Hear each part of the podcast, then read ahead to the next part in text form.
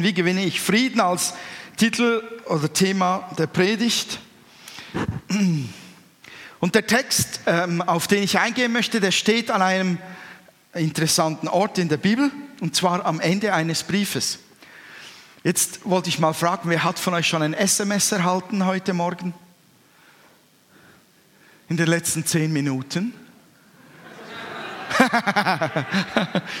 was, was steht so da am Ende von so SMS jeweils? Am Ende? So zum Beispiel XD, XDS, LOL, was? GL, LG, Love oder MFG. Weiß jemand, was MFG heißt? HD? L. HDL, okay. Und, Gesundheit. Es gibt ein Wörterbuch. Es gibt ein Wörterbuch, das einem wirklich helfen kann, diese Dinge zu verstehen, weil tatsächlich unsere Sprache, unsere ähm, Ausdrucksweise, unsere Grußweise sich massiv verändert hat in den letzten Jahrzehnten. Und ich weiß gar nicht wirklich, was alles äh, bedeutet. Und ich glaube, ich muss mir mal so ein Wörterbuch kaufen. Wir haben es da in der Bibel einfacher. Da gibt es auch immer ein Ende und da gibt es auch immer Grüße und immer Wünsche. Die sind nicht ganz so kompliziert wie LOL, LOVE, oder Chill Out Man. Ähm, genau. Der Paulus hat sich am Briefende sehr deutlich ausgedrückt im Kolosserbrief, Kapitel 3, Vers 15. Dort sagt er, und der Friede Gottes, des Christus, der Friede des Christus, Entschuldigung, regiere in euren Herzen, zu dem ihr auch berufen worden seid, in einem Leib und seid dankbar. Das ist so das Ende des Briefes. Da gehen seine Wünsche ähm, an die Leute, die den Brief empfangen, jetzt zum Beispiel die Christen in Kolossea. Und es ist richtig schön, wie Paulus das macht. Er ist ja auch inspiriert, dass er nicht einfach menschliche Wünsche, sondern dahinter steht tatsächlich auch der Wunsch von Gott selbst, der durch ihn durch diesen Wunsch weitergibt. Es ist Gottes Herzenswunsch, dass die Christen in Kolossea Frieden haben. Und heute Morgen geht es ja um das Thema, wie gewinne ich Frieden? Um, um welchen Frieden geht es da grundsätzlich. Also wenn ich heute Morgen von Frieden rede, dann meine ich damit den, von dem die Bibel redet. Eine Ruhe und eine Gelassenheit, eine innere Stärke in meinem Herzen, egal was drumherum abgeht. Frieden mit sich selbst haben und mit der Welt und natürlich mit Gott. Die Bibel sagt da ganz spannende Dinge dazu. So richtig herausfordernde Dinge. Das liebe ich. Ich stehe dann immer da, bin erschrocken, wenn Gott sagt, das ist deine Sache. Und da in dem Kolosserbrief, Kapitel 3, Vers 15, da steht schon eine heftige Herausforderung. Habt ihr es gelesen, was da steht? Ähm, bin ich zu schnell gewesen? Da gibt es ein Wort, ein herausforderndes Wort. Regiere. Der Friede des Christus regiere, also er herrsche, er soll uns beherrschen. Und wisst ihr, ich habe ehrlich gesagt, auch wenn ich meinen Alltag anschaue ab und zu, eher den Verdacht, dass Unruhe, Hetze, Stress, Sorgen und Ängste eigentlich Kulturgut ist, dass man richtig gut pflegt. Irgendjemand hat in der Weihnachtszeit ähm, gesagt, bei, bei dem ganzen Stress, der herrschte, dem Herumgerenne, dem Jagen nach den Geschenken, hat er gesagt, ja, irgendwie brauchen wir ja das, sonst würden wir etwas ändern, oder? Habe ich das gesagt? Weiß ich gar nicht mehr. Habe ich das gepredigt am 23. Keine Ahnung. Auf jeden Fall, mir scheint schon so, auf der einen Seite sagt man unterstöhnen, so einen Stress. Auf der anderen Seite ist es eben gleichzeitig wie eine Auszeichnung. Ich muss herumhetzen, weil ich ja wahnsinnig wichtig bin. Ich habe ganz Wichtiges zu tun. Und ähm, ich habe so viel Wichtiges zu tun, dass ich keine Zeit habe, zur Ruhe zu kommen und Frieden zu finden. Aber wisst ihr, dass wir Frieden in uns herrschen haben sollen, das ist keine Nebensächlichkeit. Das ist wirklich Gottes Wunsch. Und wenn wir keinen Frieden finden, wenn der nicht uns beherrscht, dann sollten wir das nicht irgendwie abtun oder ignorieren und sagen, ja, unsere Zeit ist halt so. Dieses Wort ist zeitlos. Das gilt für immer und ewig. Für jede Generation, für jede Zeit gilt das. Uns Christen gilt das, Friede soll herrschen. Tu das nicht ab.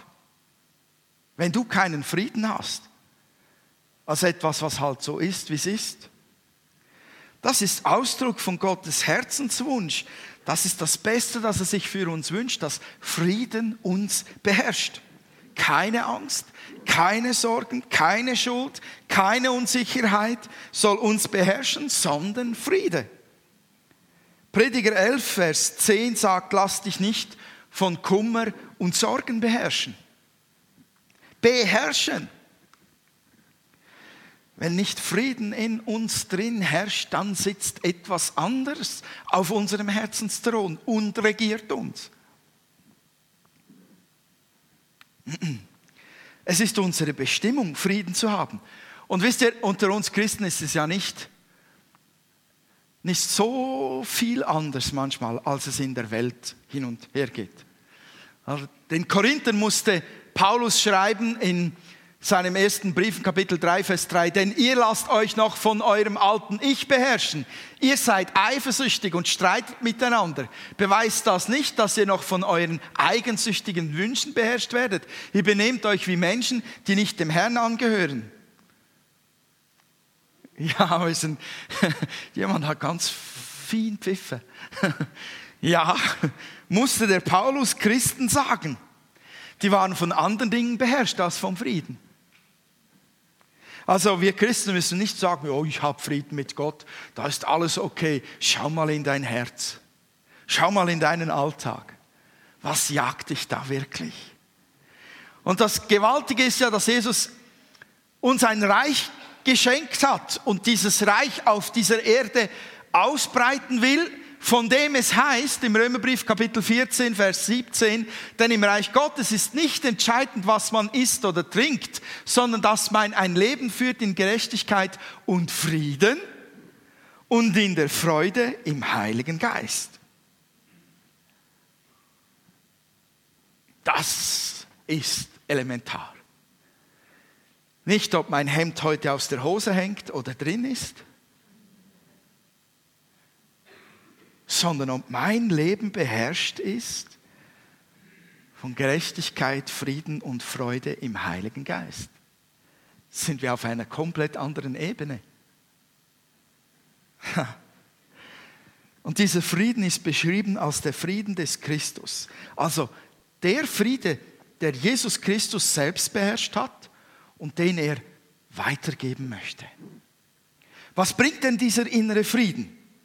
Ja, ich bin davon überzeugt, wenn du nicht gejagt bist von Sorgen und Nöten und Ängsten und Eifersüchteleien und Diskussionen ähm, und Banalitäten, dann hast du eine Stärke, eine Ruhe, eine Ausgeglichenheit, man könnte auch sagen eine Souveränität. Man steht über gewissen Dingen und man hat die Möglichkeit, Mut Raum zu geben. Das sind alles grandiose Dinge, oder nicht? Es schafft Grundlage auch, wenn du selbst Frieden hast, Frieden um dich herum zu stiften. Und es geht nicht umgekehrt. Du kannst nicht Frieden stiften, während du innerlich völlig im Unfrieden ähm, herumeierst. Und dieser Frieden macht das Herz so richtig frei und den Kopf auch frei für die Dinge, die wirklich wesentlich sind. Auch das, was Gott einem geben möchte wenn man so beherrscht ist von Gedanken und Gefühlen, die einem so in, in diesem mm, normalen Leben drin festklammern, da, da, bekommt man fast keinen Zugang zum Herzen Gottes. Da, da herrscht wie Verstopfung, Rohrverstopfung. Da ist kein volles Rohr, wie Sie oben gerade das Thema haben im Kids-Treff. Gibt es kein Vollrohr von Gott her oder zu Gott hin. Da ist Verstopfung dran. Und da kann mehr vom Reden Gottes hineinfließen, man kann mehr empfangen von Gott, wenn da Friede herrscht. Der zweite Punkt ist, wir sind ja zum Frieden berufen, bestimmt. Und wenn die Bibel davon spricht, dass wir als Christen vom Frieden beherrscht werden sollen, dann hat das eine ganz solide Basis. Das heißt nicht irgendwie, ja, du musst halt irgendwie Frieden finden. Es gibt viele Techniken, die verschiedene Menschen versuchen und zum Teil finden sie tatsächlich auch Frieden darin. Aber es geht bei uns um eine ganz solide Basis, die sich um eine Person dreht, eine einzigartige, außergewöhnliche Person, nämlich den Sohn Gottes. Er hat diese Basis gelegt. Jesus hat davon gesprochen, dass er, wir haben es gerade vorhin wirklich gefeiert, dass er uns Erlösung bringt, Rettung, Vergebung von Schuld. Und das ist das Fundament von jeglicher Art stabilem, bleibenden, sich ausbreitenden Frieden in uns Menschen. Davon bin ich überzeugt. Jesus sagte, äh, Frieden lasse ich euch, meinen Frieden gebe ich euch, nicht wie die Welt gibt, gebe ich euch.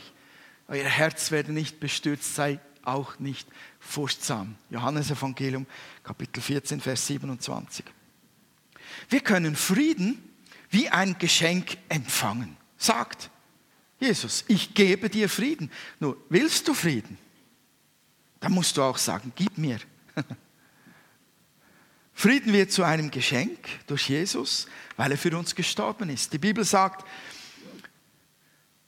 in Jesaja Kapitel 53, Vers 5. Von Jesus sagt die Bibel, doch er war durchbohrt um unsere Vergehen willen, zerschlagen um unsere Sünden willen. Die Strafe lag auf ihm zu unserem Frieden. Und durch seine Striemen ist uns Heilung geworden. Jesus ist der, der Frieden geschaffen hat. Uns kann Frieden zufließen durch diese Person. Von Jesus heißt es, er ist der Friedefürst. Jesaja 9, Vers 6, 5 bis 6. Und die Bibel sagt etwas oh, so Herrliches. Ich schwelge in diesem Wort. Wenn es mir schlecht geht und der Heilige Geist bringt mir dieses Wort wieder ins Herz und erinnert mich daran, da, geht, da gehen Tore auf, da gehen Weiden auf, da gehen Auen auf, da stehe ich auf Mount Everest und atme ein und aus und genieße es. Wollt ihr wissen, welches Wort ich meine? das da aus dem Römerbrief, Kapitel 5, Vers 1. Da wir nun durch den Glauben von Gott für gerecht erklärt worden sind, haben wir Frieden mit Gott. Durch das, was Jesus, unser Herr, für uns tat. Glaube an Jesus, dass er der Sohn Gottes ist, dass er für dich gestorben ist am Kreuz von Golgotha, dass er auferstanden ist, dass er dich liebt, dass er dich annimmt, dass er dich knuddeln will, dass er dich aufnimmt in sein Reich, dass er dich von aller Schuld befreit. Wenn du diese Dinge glaubst, dann geschieht etwas. Es ist phänomenal. Es beginnt sich Frieden auszubreiten innerlich. Frieden mit uns selbst wird dadurch ausgelöst. Und das ist die wichtigste Voraussetzung für Frieden mit anderen Menschen. Es ist die Basis. Nur von dort her funktioniert es. Frieden mit Gott durch den Glauben an Jesus Christus. Jesus sagte, nicht Frieden, wie die Welt gibt. Ja, wie, wie, wie macht dann die Welt Frieden? Es gibt verschiedene Arten. Ähm, wenn zum Beispiel die Könige, die Regierenden Frieden machen wollen, irgendwo, wir kennen das von den Amerikanern, was tut man da? Man zettelt einen Krieg an. Voll logisch. Hast du es verstanden? Ich erkläre es nochmal also es sind nicht nur die Amerikaner, aber sie tun es schon sehr offensichtlich und mit viel Power und Genuss und Rechtfertigung. das ist eine Tatsache, keine Verurteilung. Ähm, wenn die Frieden machen wollen irgendwo, dann tun sie es, indem sie einen Krieg anzetteln. Voll logisch, oder? Nein, sicher nicht. Aber, aber so funktioniert es. Man benutzt Macht, man übt Druck aus, um Frieden herzustellen. Im Geschäft läuft es doch auch so. Wenn du noch länger die Leute aufwiegelst und so Unfrieden stiftest, Tschüssikowski, so übt man Macht aus, um Frieden herzustellen. Oder man findet Kompromisse, man beschwichtigt, es ist alles nicht so schlimm, nimm's ah, locker, bleib cool, fahr runter, nimm dich zurück. Und dann gibt es noch andere Friedensinstrumente wie Lügen und Unterdrücken. Das sind zum Beispiel Machthaber, die das ausüben. Und manchmal tun sie auch wirklich richtig guten Frieden schließen. Also muss hier auch gesagt sein. Manchmal finden sie tatsächlich gute Wege. Wie ist es aber in uns selbst? Das tun wir Menschen, um innerlich Ruhe zu finden. Also ich kenne es von mir, dass ich lange Zeit Frieden versucht habe zu finden, indem ich das, was Unfrieden gestiftet hat in meinem Herzen, einfach ignoriert habe. Das ging nicht so gut. Wenn das nicht geklappt habe, habe ich es versucht zu verdrängen. Das ging auch nicht so perfekt gut. Und dann versuchte ich es irgendwie zu übertönen mit Ablenkung zum Beispiel. Kennt ihr das? Ablenken bis zum geht nicht mehr, sich Dinge einreden, ertränken. Das ist mir Gott sei Dank erspart geblieben. Als, als äh, Vollblutsportler äh, gab es das nicht, dass ich meinen Kummer oder meine Sorgen oder meine Ängste in Alkohol ertränke. Aber es ist auch ein Weg, wie man das Herz, das, das in Aufruhr ist, zum Schweigen bringen möchte. Menschliche Wege. Oder dann gibt es da die Scheinfrieden. dann kommt ins Geschäft oder im Zug die ganze Zeit, ah, oh, Lago mio, jetzt muss ich denen wieder begegnen. Hm, da kommt man zur Tür rein. morgen, morgen, morgen, morgen. Ja, ja, ganz so gut. Ja, ja, ganz so gut. So ein cooler Typ. Ja, ist so gut. Ja.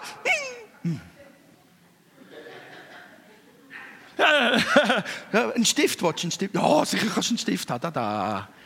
Wehe macht ihn kaputt.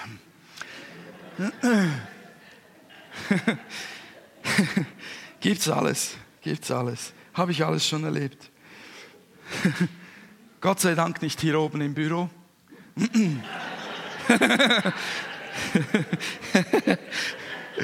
Warum lacht ihr jetzt so fest? Hm? Okay. Gott will uns wirklich echten Frieden geben. Er möchte nicht, dass wir menschlich operieren. Und es gibt einen zentralen Weg, wo er gesagt hat, der funktioniert immer. Oh, jetzt habe ich den Bibelvers nicht aufgeschrieben. Im Matthäus Evangelium Kapitel 11, Vers 28 sagt Jesus etwas, was wir alle doch kennen. Kommt zu mir, kommt zu mir, die ihr mühselig und beladen seid.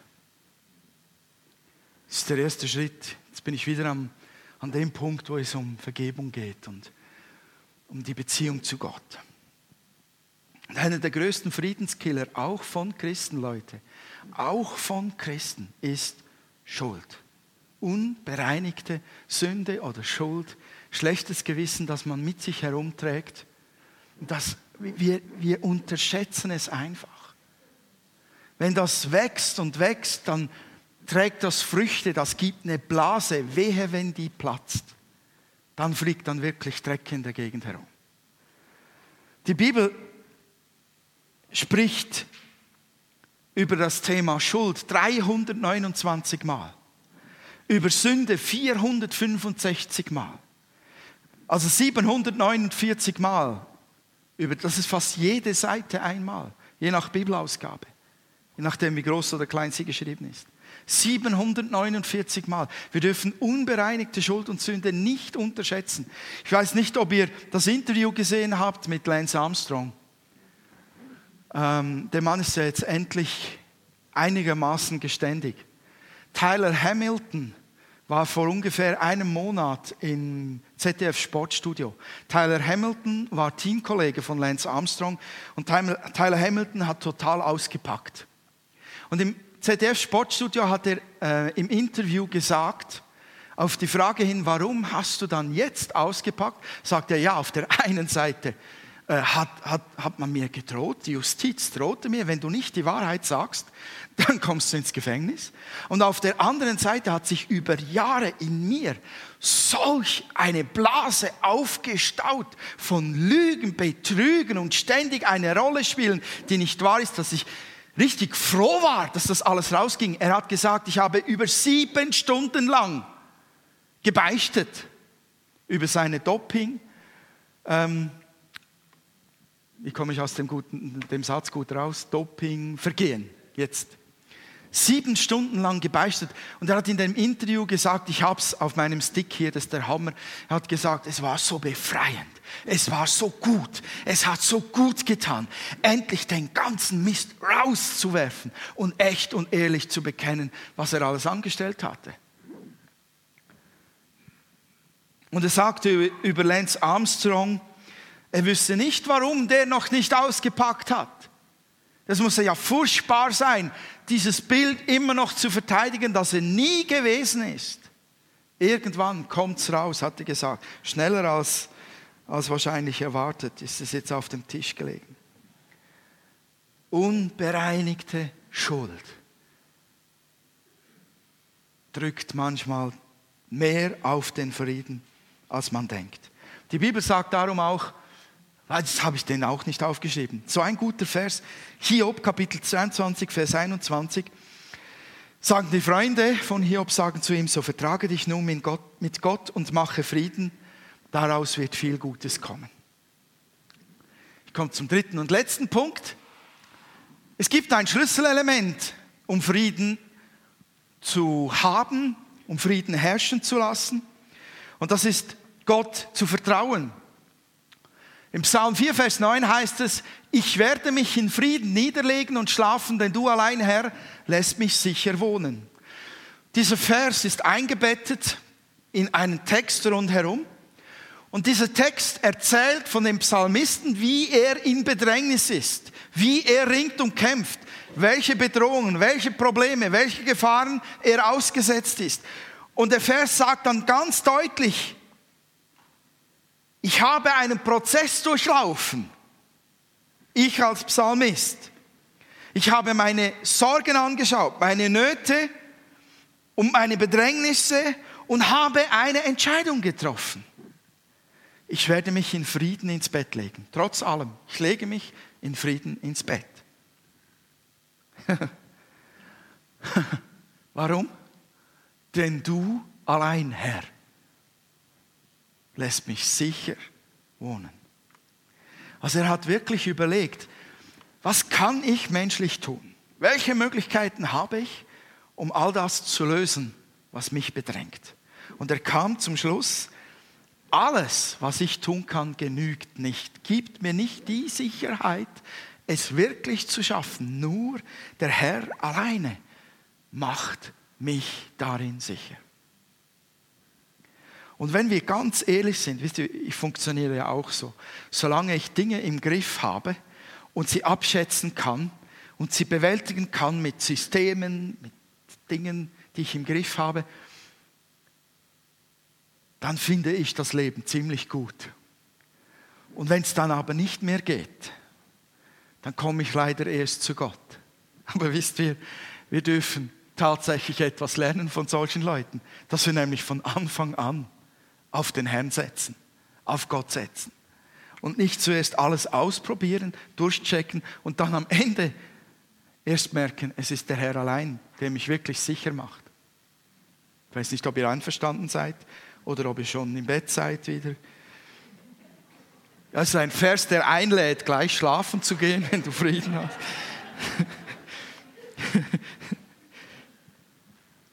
Der Psalmist entscheidet sich, ich setze auf Gott. Und wisst ihr, der hatte nicht einmal den neuen Bund. Der kannte nicht einmal das hier, was wir heute Morgen gefeiert haben. Der kannte kein blutunterschriebener Liebesbrief von Gott. Der hatte keine Sicherheiten. Der musste sich auf diese Dinge verlassen, die man ihm erzählt hatte von Gott. Er musste sich auf die Dinge aus dem Alten Testament, die paar Bücher Mose verlassen, die er gelesen hat. Und die sind gar nicht einfach zu verdauen. Und er musste sich im Glauben auf den Gott verlassen und dann die Erfahrungen machen, doch Gott ist tatsächlich lebendig. Und aus dem heraus hat er gesagt, ich vertraue dir. Ich glaube dir. Ich vertraue und damit ist der Frieden gekommen, der ihn schlafen lässt. Ich will jetzt nicht über Schlafstörungen weiter reden. Schlafstörungen können von Unfrieden kommen, sie können aber auch ganz andere Ursachen haben. Im zweiten Petrusbrief, Kapitel 1, Vers 2 steht, Gott gebe euch Gnade und Frieden durch die Erkenntnis Gottes und Jesu unseres Herrn. Das hat der Psalmist auch verstanden. Wisst ihr, wenn wir, wenn wir Gott vertrauen, dann ist es laut der Bibel ganz vernünftig, das zu tun. Und wenn wir Gott vertrauen, wenn wir ihn glauben, dann kommt übernatürlicher Friede über uns, der nichts mit den Umständen zu tun hat. Philippe 4, Vers 6 und 7. Und der Friede, der höher ist als jede Vernunft. Bewahre eure Herzen und Sinne in Christus Jesus. Das ist der Frieden, der gegen jede Vernunft ist. Das heißt nicht idiotischer Frieden, sondern angesichts allem, was nicht klappt und nicht okay ist und was ich nicht im Griff habe, ist da Friede, weil ich Frieden mit Gott habe, weil ich ihm vertraue, weil ich ihn mir schenken lasse, weil ich Schuld bereinige. Versteht ihr das? Seid ihr noch da? Schön. Und da heißt es, Herz und Sinn soll bewahrt werden in Christus Jesus, in diesem Frieden. Also unser Herz ist die Tiefe von unserem Leben gemeint und im Sinn ist auch unser Denken gemeint, unsere Ausrichtung. Das heißt eigentlich alles miteinander, heißt das Leute, damit Friede in uns herrschen kann, muss jeder von uns selber auch Verantwortung übernehmen für die eigenen Gedanken für das eigene Herz.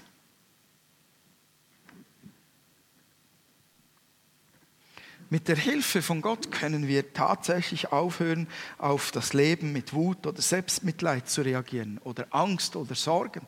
Das geht. Das geht. Gott sagt, sorgt euch nicht. Er hätte es nicht gesagt, wenn es nicht möglich wäre, sich nicht zu sorgen. Wir müssen unbedingt Angst durch Glaube ersetzen.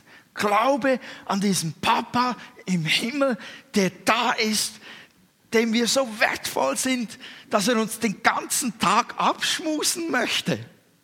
Darf man das sagen in der Kirche? Der den ganzen Tag uns auf Händen tragen möchte. Auf der einen Seite. Auf der anderen Seite kann er das nicht tun, weil wir sonst verwöhnte christliche Gören wären. Darf man das auch sagen in der Kirche? Nein. Aber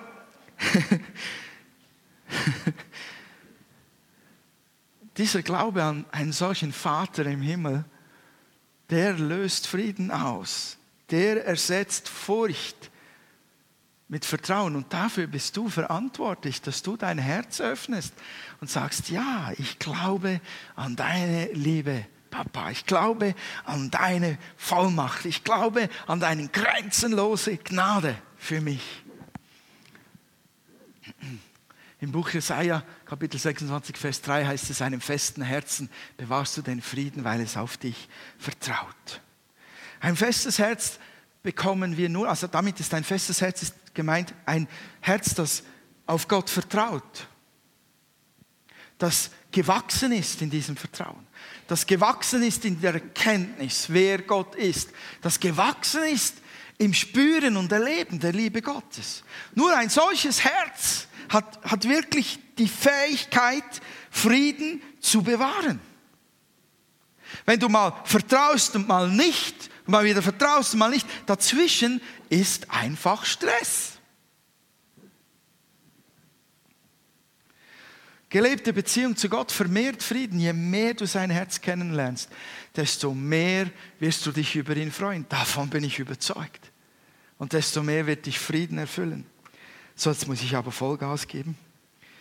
Und das ist genau der Teil, den ich irgendwo so liebe, den ich so speziell näher bringen möchte, weil er in den letzten ähm, zwei, über zwei Jahren in mir selbst solch einen Raum begonnen hat einzunehmen.